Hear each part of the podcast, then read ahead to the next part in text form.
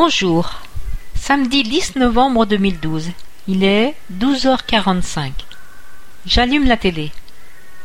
De magnifiques voiliers monocoques de 18 mètres 28 de long, soit 60 pieds, s'apprêtent à prendre le départ du Vendée Globe, cette fameuse course en solitaire qui se déroule tous les quatre ans. 13h02. Ça y est, c'est le départ au large des Sables d'Olonne, port de la côte atlantique de la France. Ils sont vingt sur la ligne de départ.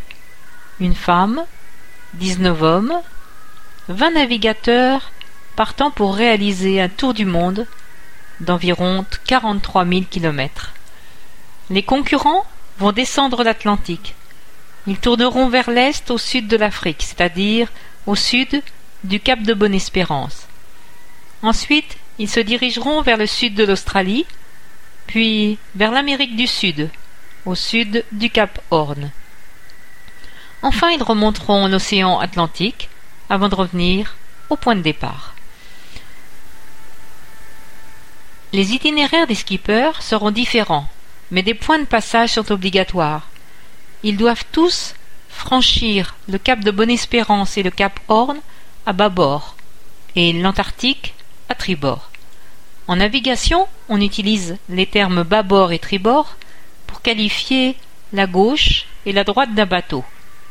Il existe un moyen mnémotechnique souvent utilisé par les Français pour se souvenir que bâbord est à gauche et tribord à droite du bateau quand on le regarde vers l'avant.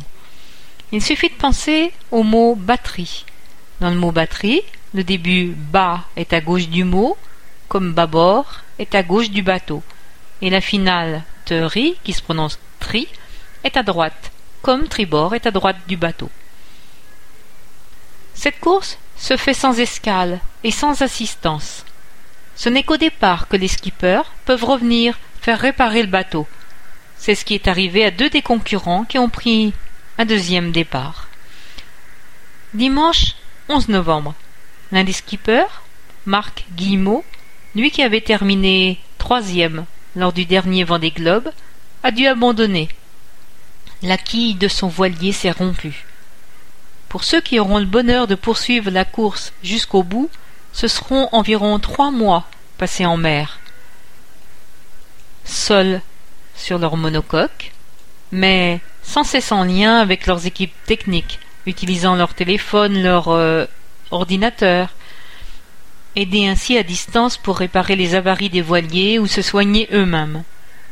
L'un des compétiteurs avait ainsi dû se recoudre lui-même la langue. Ça ne l'empêche pas de repartir cette année. Pour financer sa course, il a demandé aux particuliers et aux entreprises de le sponsoriser à hauteur de 50 euros au minimum. En échange, leurs noms ont été inscrits sur la coque de son bateau, qui s'appelle Votre nom autour du monde. Lors de la première édition de cette course, en 1989-1990, le vainqueur, Titouan Lamazou, avait achevé le, tour du monde en 109 jours et 8 heures. Le record a été établi en 2009 par Michel Desjoyaux en 84 jours, 3 heures et 9 secondes. Quel sera le meilleur marin cette année? Tout le monde a en tête le tour du monde en 80 jours de Jules Verne. Cette performance sera-t-elle réalisée? Nous verrons cela fin janvier ou début février 2013. Et que le meilleur gagne.